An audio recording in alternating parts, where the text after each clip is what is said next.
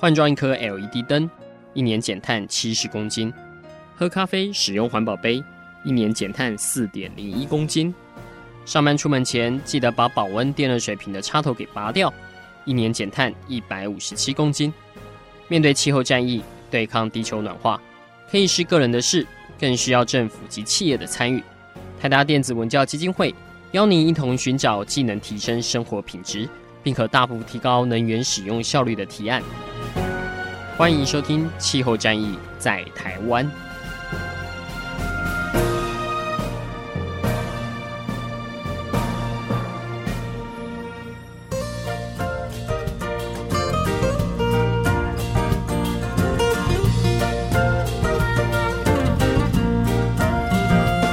欢迎收听《气候战役在台湾》，我是主持人台达电子文教基金会执行长张扬前阿甘。今天的节目当中，来跟大家分析有关最近全球的一些气候变异哦，其实造成的影响已经远超过过去我们所提的，呃，在哪个城市可能遭受什么样的一些冲击，在哪个省份、哪个州可能受到怎么样的一个。呃，变化哦，那当然，人民流离失所，这个是在电视上经常可以看到的。但有些时候，很多人关心的是他的财产上面是不是造成了一些损失哦。所以我们最近有看到的是，在美国一家非常大的电力公司，就因为去年整个加州的野火蔓延哦，结果不得不在一月的时候就申请了破产保护。我想这样的一个电力公司。呃，因为气候变迁所造成的影响啊，在很多的主流媒体都把它定义为可能是史上第一宗因为气候变迁而造成公司必须要去申请破产保护的这样一个案例哦。但这样的案例会不会是最后一个？我相信应该很多听众朋友跟我一样都觉得这可能只是一个开始哦。但到底它会演变成什么样的一个状况呢？今天在节目当中，我们请到的是一位在美国知名的风险呃分析公司任职的陈伟霆陈分析师，他会来跟我们分析一下，就是在过往他们公司所经历的这些案例，或他过去所呃观察到有关气候变迁调试呃以及增加韧性这一块，在美国到底是怎么样的一个发展？我们又该如何去看待一场野火导致一家电力公司呃完全的就这样被摧毁？这样的一个状况的呃未来的一个延续哦，那当然我们也很好奇哦，因为伟霆其实看起来很年轻哦，就是像他这样的一个工作的可能性呢，我不知道对于未来台湾的年轻人在碰到气候变迁这样的影响上，呃，除了叹息以外，是不是也有可能觉得呃或许是一些呃新的就业机会？我们是不是先请伟霆跟听众朋友打声招呼？各位听众朋友，大家好。是伟霆，当然能不能先跟我们介绍一下您自己以及您所服务的这家公司哦？它是一个专门在分析气候风险，还是呃，它本身其实跟哪些，比如说银行啊，或者是跟保险公司有在做合作，甚至是公部门，主要在从事哪方面的工作？呃，Jupiter 其实是一家蛮呃蛮新蛮小的一家公司，我们是一一家四十个人的新创公司。那我们是着重于呃防灾方面的气候变迁风险评估。那我们本身其实是建构一个在云端的物理模型，可以更准确地预测未来，不管是短、中、长期的一些气候变迁之下的灾害方面的影响，像是呃洪水或者是极端气温或者是野火等等。那我们现在呃合作的客户有包括在银行方面，比如说金融业。在做房贷这一块比较有呃相关的，或者是保险公司、再保险公司等等，以及呃刚刚主持人提到的电力公司或者其他重工业相关，就是呃有很多厂房在一些容易受灾的地点的这些公司等等。那另一方面就是跟公部门的合作，那跟公部门的合作，当然其他相关的也有包含跟一些建设公司或者是基础建设呃设计相关的有关的呃这些单位。所以像这样的一个分析，在过去在美国，我我不确定啊，是因为在美国大家都觉得说，哎，好像很多人还是不相信气候变迁哦。但我觉得是不是要换一个方式，就是在美国还是有一些共识存在，就是气候变迁是由谁造成的，在美国或许没共识，但如何去调试气候变迁这件事情，好像在美国基本上你不论相不相信，都已经成为一个事实。没错，这其实是近年来这五年来其实最有趣的发展，就是当大众或者是美国的两党还在辩论说气候变迁到底是谁造成了这件事情之外，呃，很多的企业界或者是当地的政府都已经开始为气候变迁所带来的影响而做准备。那当然，你作为一个负责任的经理人，你如果看到说，诶，呃，加州的 PG&E 因为一场大火而导致他们破产，或者是两年前，呃，在德州的飓风 Harvey 之后，很多的石油工业的厂房受到影响。其实，你作为一个负责任的企业经理人，都会呃去考量到说，诶，那这是不是我在未来在我营运上面的一些风险？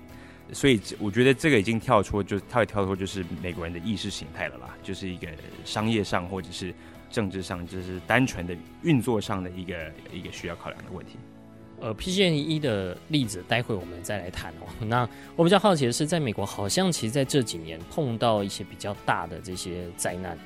还真的都会造成一些呃，不论是政策上的改变，或是政治人物因此他。转而去投入在气候变迁防治上面。我印象中，比如是像是纽约，呃，因为 Sandy 台飓风这样的一个影响，呃，或者是像刚才有提到 Harvard，呃，这样这样的影响，或是更早之前 Katrina，我想这个造成的影响更大。你能不能大概在您观察这些经验，到底现在在美国以，比如说地方政府或是企业，他们到底是如何去看待这样的一个气候冲击所可能带来的呃相关的这些损失以及？应该如何去做一些风险的防治？我想这应该是 Jupiter 一直想要为客户去做这方面的一个防护。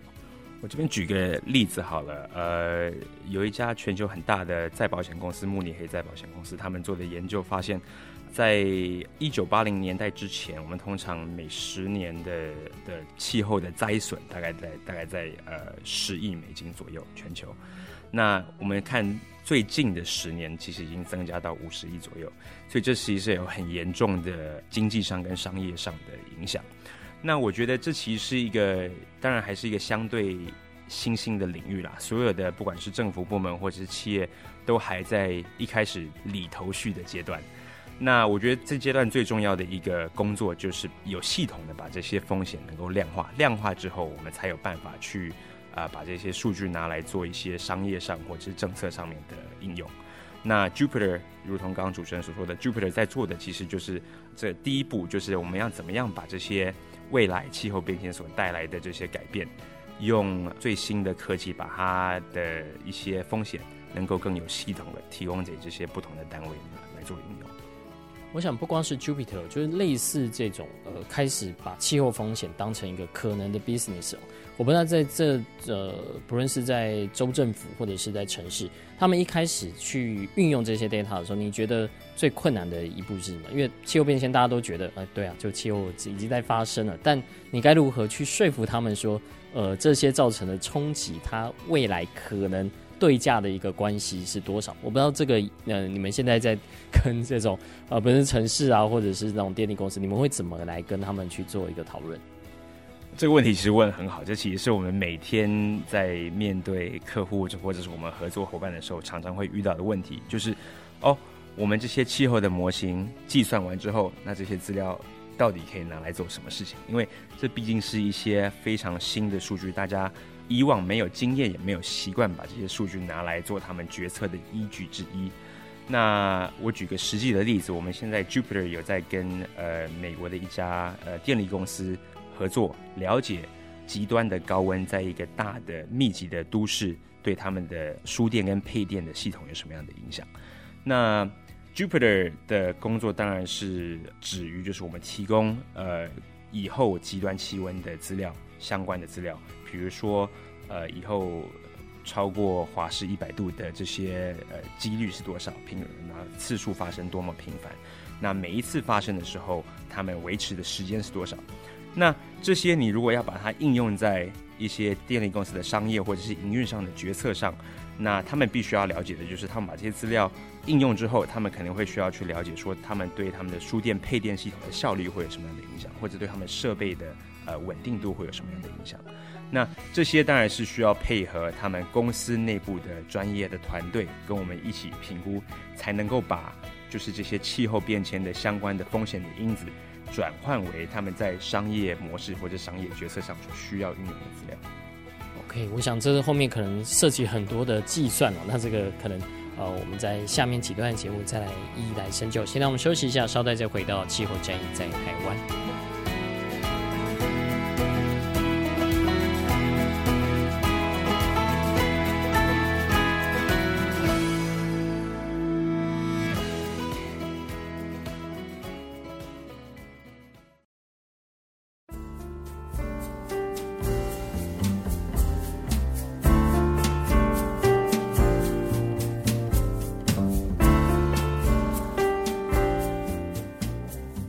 到气候战役在台湾，我是主持人阿甘。今天在节目当中为各位访问到目前在美国一个风险公司任职的。呃，陈伟霆分析师，那呃，陈分析师来跟我们简单的介绍一下，在美国目前碰到气候风险哦，其实应该可以如何去做一个看待，甚至它其实也其实一个新兴的商业机会哦，它可以帮很多的企业来趋吉避凶。但在这段节目，我们就来讨论，显然来不及趋吉避凶的是 PG&E 啊，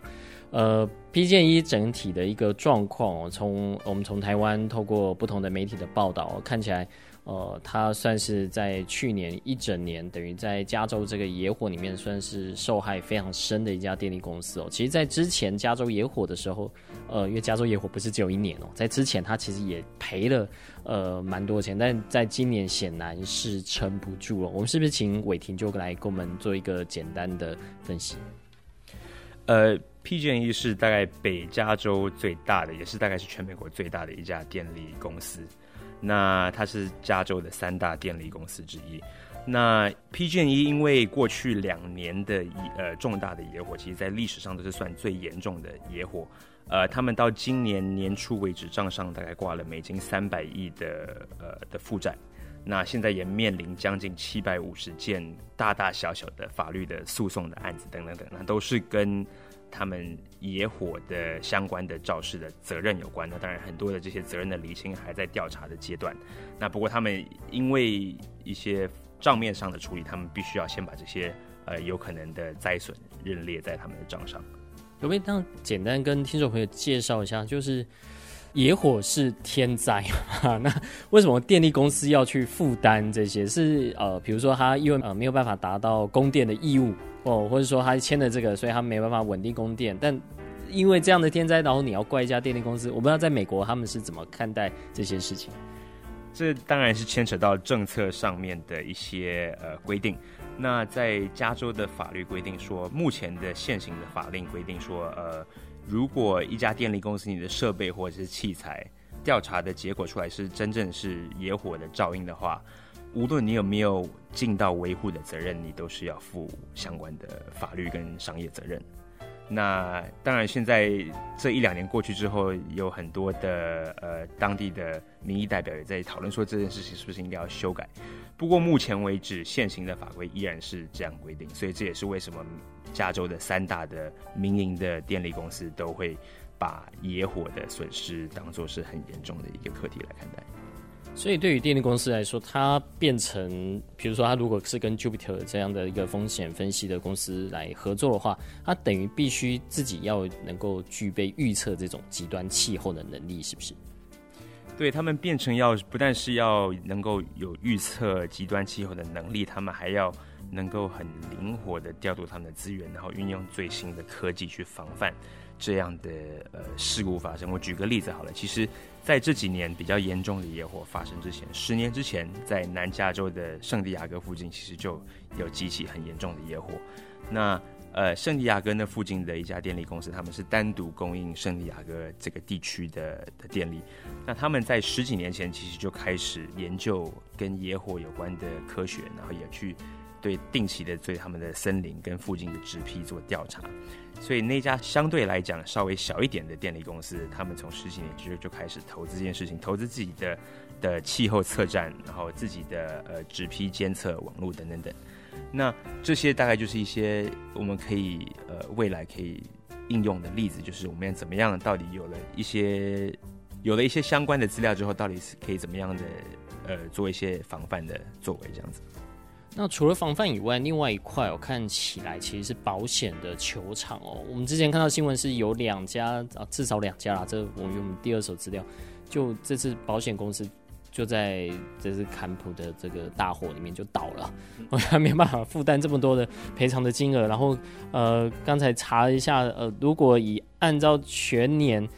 整体有一百一十亿美金的这个赔偿金是即将要被求偿或者是已经付出去了，究竟对保险业来说会不会它？对于像野火这样的一个状况，以后就不保了，还是说这个的状况，其实对于我相信，对可能很很多人家人是在加州有有在自产的哦，都碰到蛮大的一个状况，甚至我们有认识。呃，这个有朋友的呃舅舅就是住在这个加州，诶，他几乎只要风向一改变，他整个家就毁了。你想想看，就是你住了一辈子的家，就突然就被大火吞噬。这个之前可能都买了相关的保险，但是我不知道这样的一个游戏规则，或者是这整体的这么高昂的赔偿金，将来会怎么走下去？呃，其实我们看野火保险的这个产业，其实我们可以从美国的一些水灾的保险做一些类比了。那现在。自从呃这两年加州严重的野火之后，刚刚主持人说的有几家保险公司也是因为这样子而破产。那基本上加州的野火保险的市场现在是急速的萎缩当中，因为大家认知到说这是一个非常高风险的。那之以前保险公司所做的计算，大概呃是没有办法承担，就是我们以后这个新形态的野火在加州发生的规模跟频率。所以目前，呃，在加州的保险市场，其实是你看到越来越多的公司不提供呃野火相关的保险，或者是保险的一些呃规则的限制越来越严苛。那我觉得这其实是，当然这是造成大家生活还有造成社会上的一些运作的不便。不过这其实就是一个市场送出来的讯息，就是我们可能在某一些地方置产的风险其实是过高的。那我们是不是就不宜在这些地方？呃，进行投资，那我觉得这这其实也不是一个新的概念，在任何地方风险管理都是一样。在台湾，比如说我们有些地方因为土石流或者水患的灾变比较高，其实我们这些就应该尽可能的不在这些地方进行开发的行为。其实今年在美国，除了之前的野火，像极地涡旋，其实。这几个礼拜啊，等于也是在肆虐美国。我们应该看到很多的这种交通的一个状况啊，就是还有很多新闻是说他们的电动车都没法启动，因为太冷了，它的电池没法运作。对，所以类似这样的状况，我不知道呃。就站在风险分析来说，未来这些当然都是可以分析的，但理论上跟保险公司，因为他们这些可能也会看到说有市场，但到底要怎么去精算，才能让他知道说这个对价的关系是存在的？我我不知道在你们呃针对这么多的一些气候灾变里面，你们其实有没有呃，比如说像水灾，可能是过去比较多的经验可以做的，呃，野火过去有做，但现在呃，因为这个。等于对赌的这个风险实在太高了，现在大部分人不做。还有哪些是你们觉得像 PG&E 这或许可能是第一家，但未来其实对很多的电力公司，呃，或者是这种大型的基础建设的相关的投入这些产业哦，他们该如何去做这些防范？呃，除了水灾跟森林大火这方面，我觉得其实呃，所有的灾变可以归类成三个类别。第一个就是所有跟海平面上升或者是强降雨在沿岸的影响的这些，不管是沿岸的资产、私人的资产，或者是呃商业的资产，还有一些基础建设，这些都是首当其冲的呃的产业。另外一个呃面向就是刚刚跟高温跟发电有关的极端的气温影响，不管是太冷或者是太热，对于呃，劳动力、生产力其实是有一定的影响，会公共卫生跟公共健康也有一定的影响。这当然是比较偏公部门的，呃的的层面。那极端气温对于能源的供需也是有一定的影响，不管是在你发电、呃输电、配电的的效率，或者是你一些设备上的安全等等，有一些影响。那第三个我觉得很重要，我们刚刚到目前为止还没有谈到的，就是对农渔业的影响。那这当然牵扯到不单是商业的利益，这也牵扯到粮食安全等等的议题。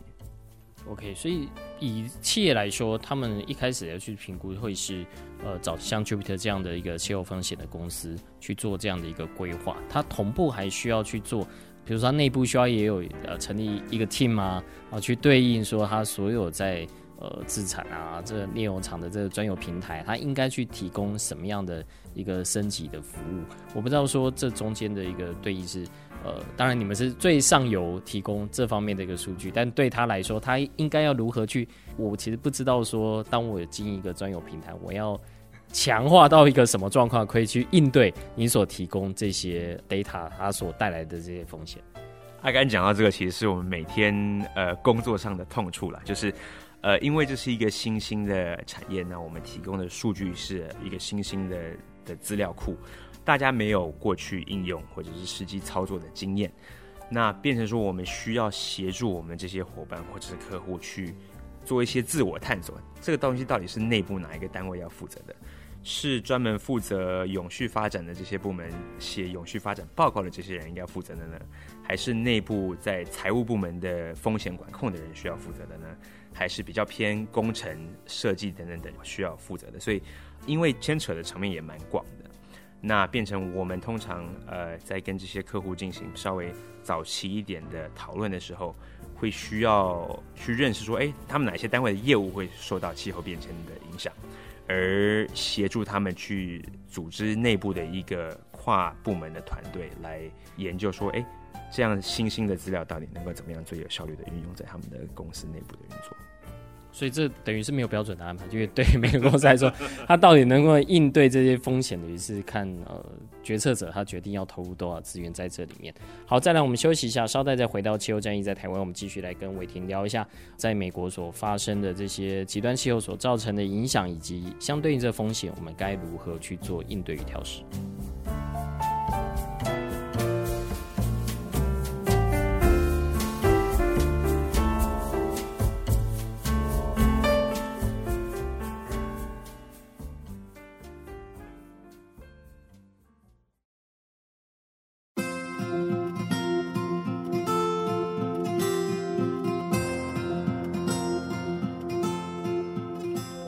回到气候战役在台湾，我是主持人阿甘。今天在节目当中为各位访问到的是陈伟霆，他目前任职于美国一家在做气候风险的分析的公司哦。那这家公司其实帮很多的企业，等于是应用最新的这些气候的模型，很多是他们公司呃大部分的这些研究员哦，有百分之七十的这个研究员哦，提供这样模型，让大家可以知道说，不论是在极端的高温，不论是在淹水的一个。呃，可能性，甚至是呃，最近我们看到的就是这种加州的野火，它导致一家电力公司呃，现在正在申请破产了。所以这样的一个状况，我不知道在美国呃，这类算是新兴产业吧，这个新兴产业是不是越来越多？因为我们看到的确有越来越多极端气候所造成的一些伤害啊，正在发生，但过去可能它只停留在。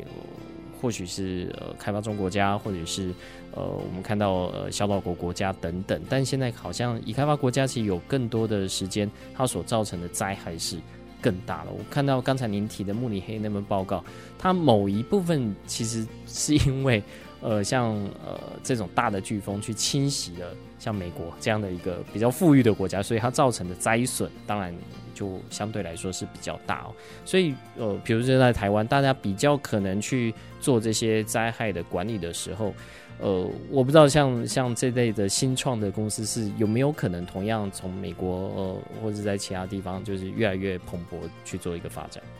我觉得气候变迁调适这个议题当然是呃全球一体适用的啦。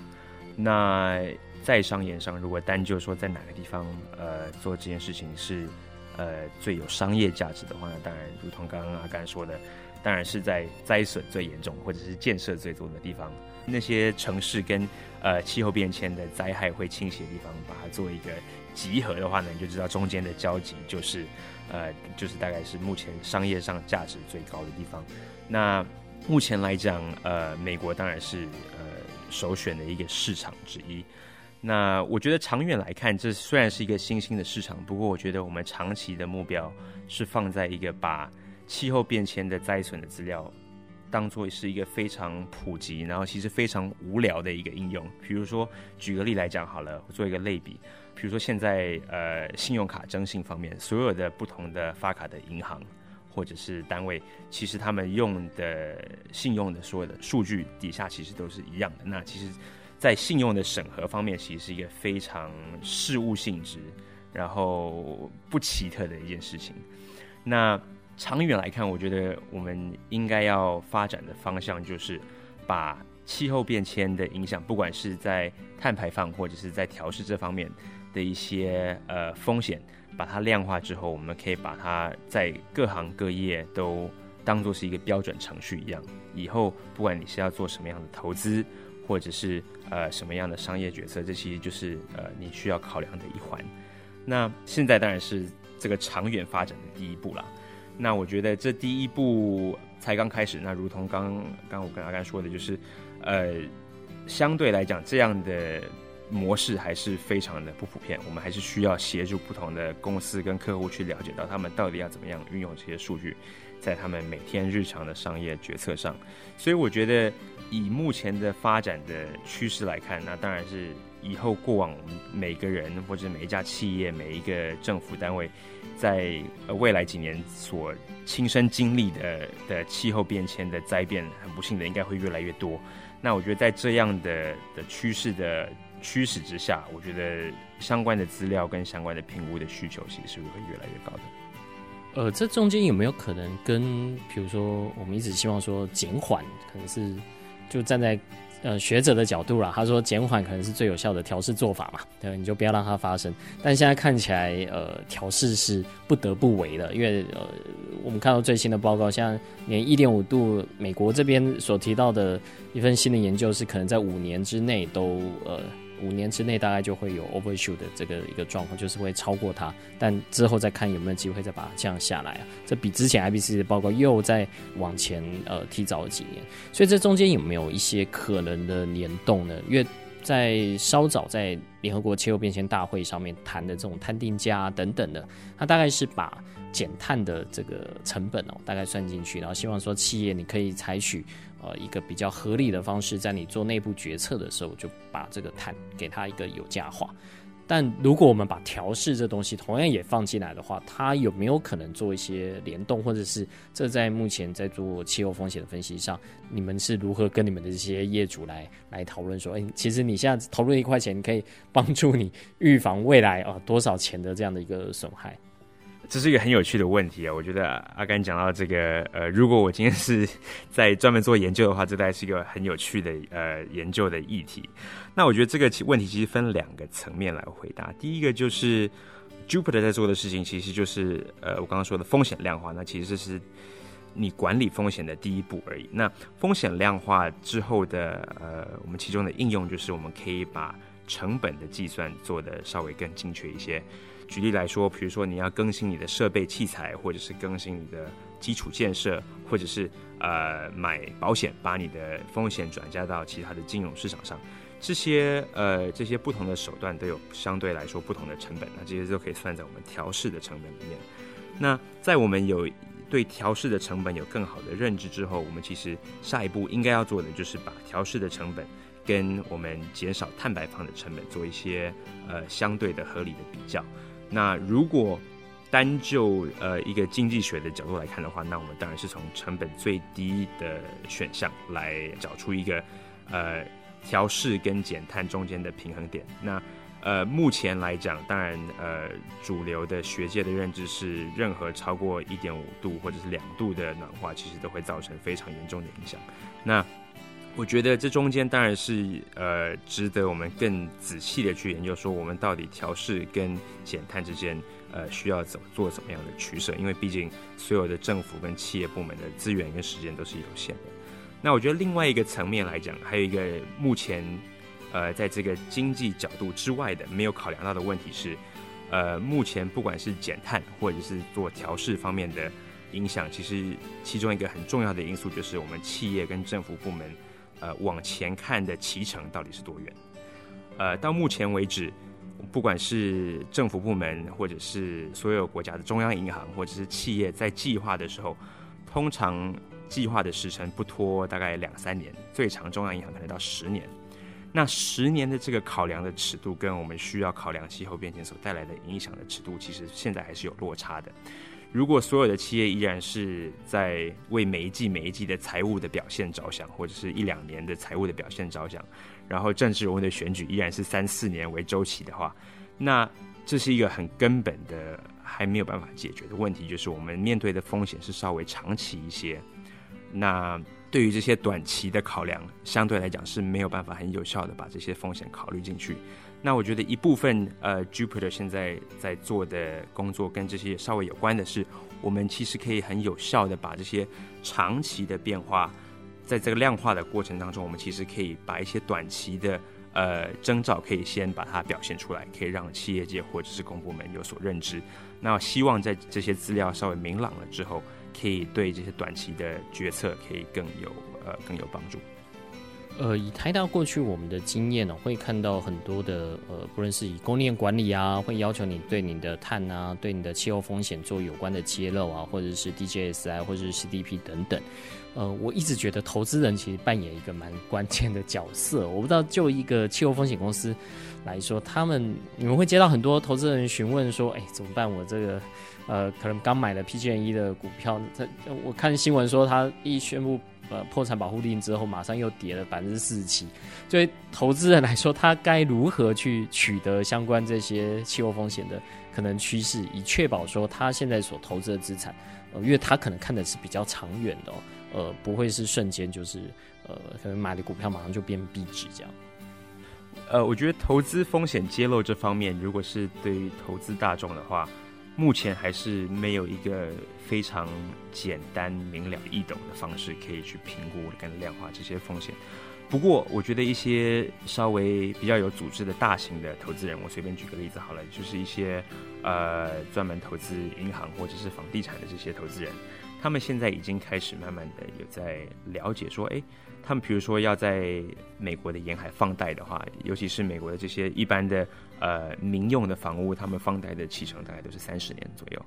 那三十年的尺度对气候变迁来讲，其实是一个蛮有意义的尺度，因为三十年很多事情都会发生。那你说海平面上升，或者是海岸线的呃往后的退缩，其实这些都是会有显著的影响。所以虽然说市场还不成熟，不过某一些特定的应用上已经。得到了就是投资人跟经理人的关注。OK，好，再让我们休息一下，我们稍待再回到节目当中，我们就来会来讨论比较多伟霆个人哦，就是他 以一个台湾人的身份，现在是等于是在全球这个气候风险的分析上面哦，这是走在很前端哦。那到底这对于呃现在或许还在念书的同学们有哪些的启示哦？这些新兴的气候工作。呃，到底存不存在？到底是不是好工作 啊？这个我们稍待一下，再来节目中来慢慢跟伟霆聊。休息一下，稍待回到气候战役在台湾。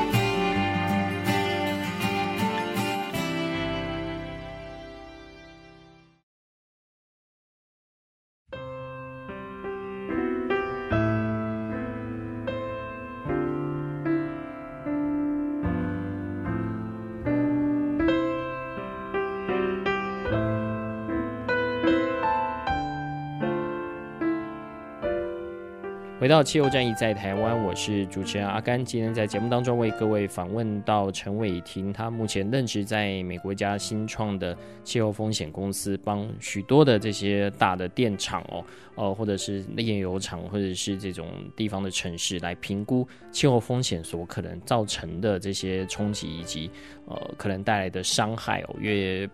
最近大家才听到，因为野火的关系，居然让美国一家。呃，非常大的电力公司就申请破产了，所以这样的状况会不会接二连三的发生？其实我们、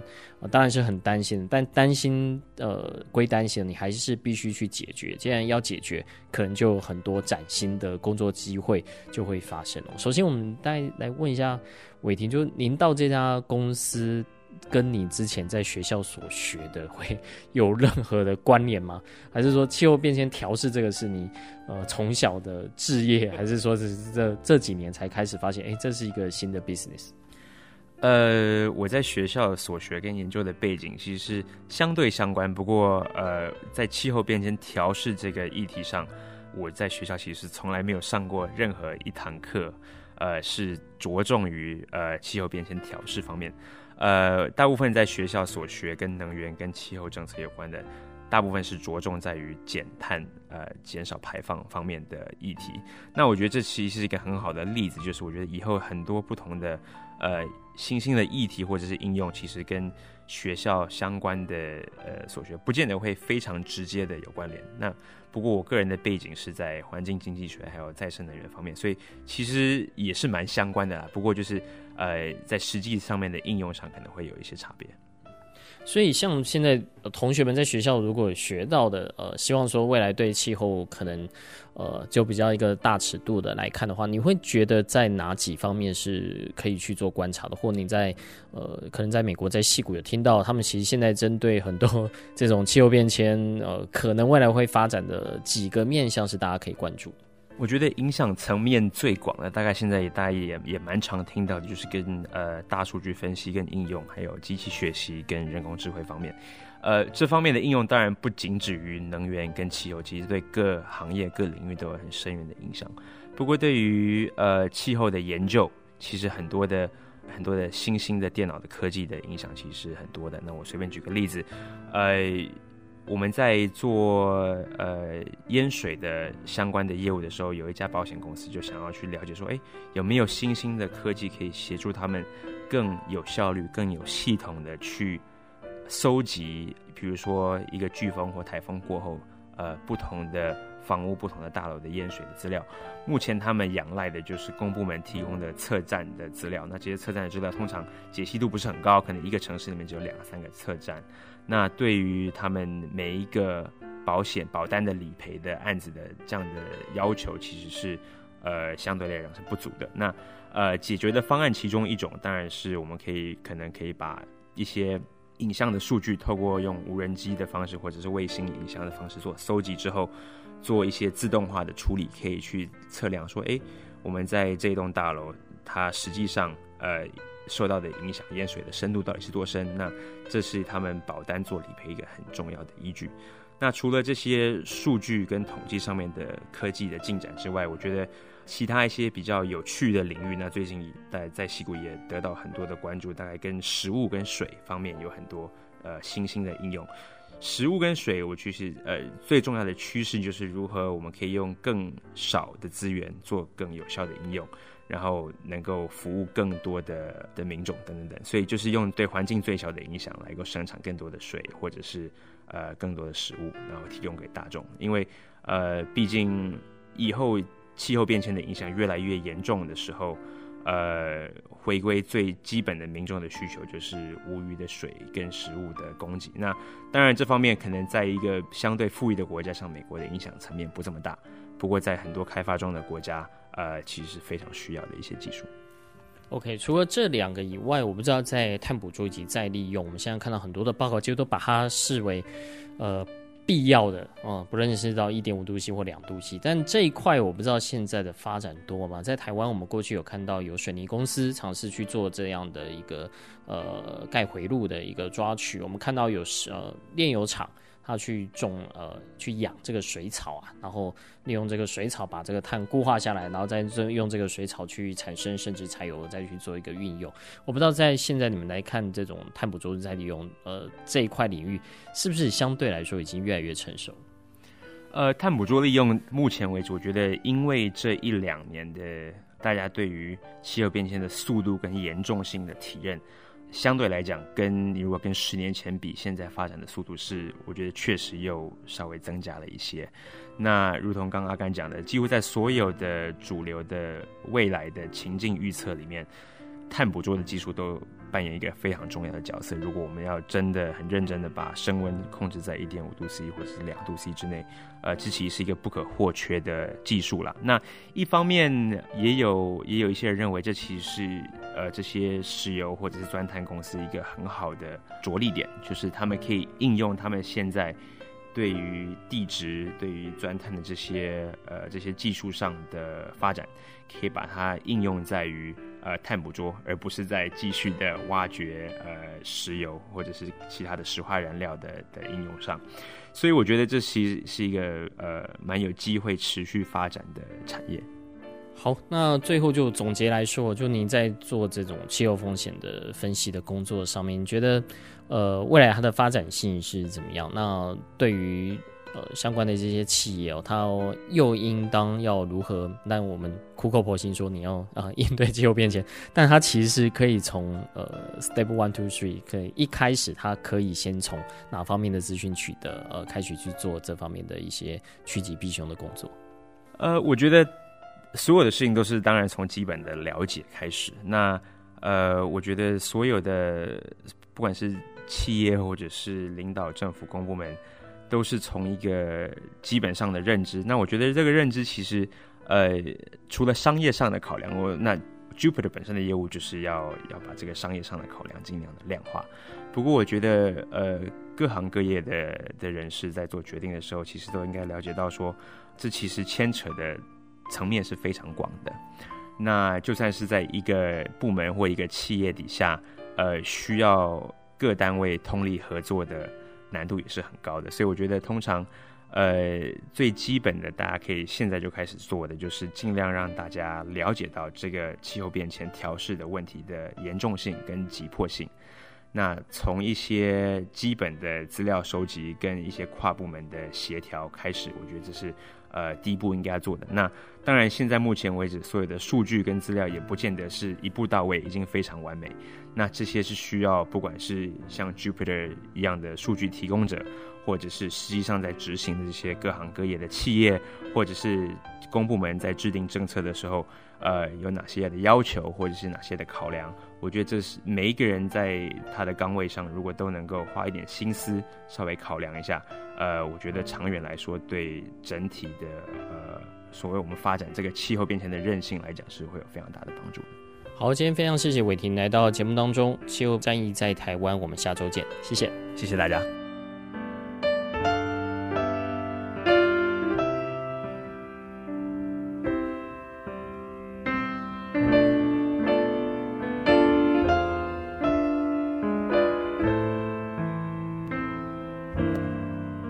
以上节目由台达电子文教基金会独家赞助播出。台达电子文教基金会邀您一起环保节能爱地球。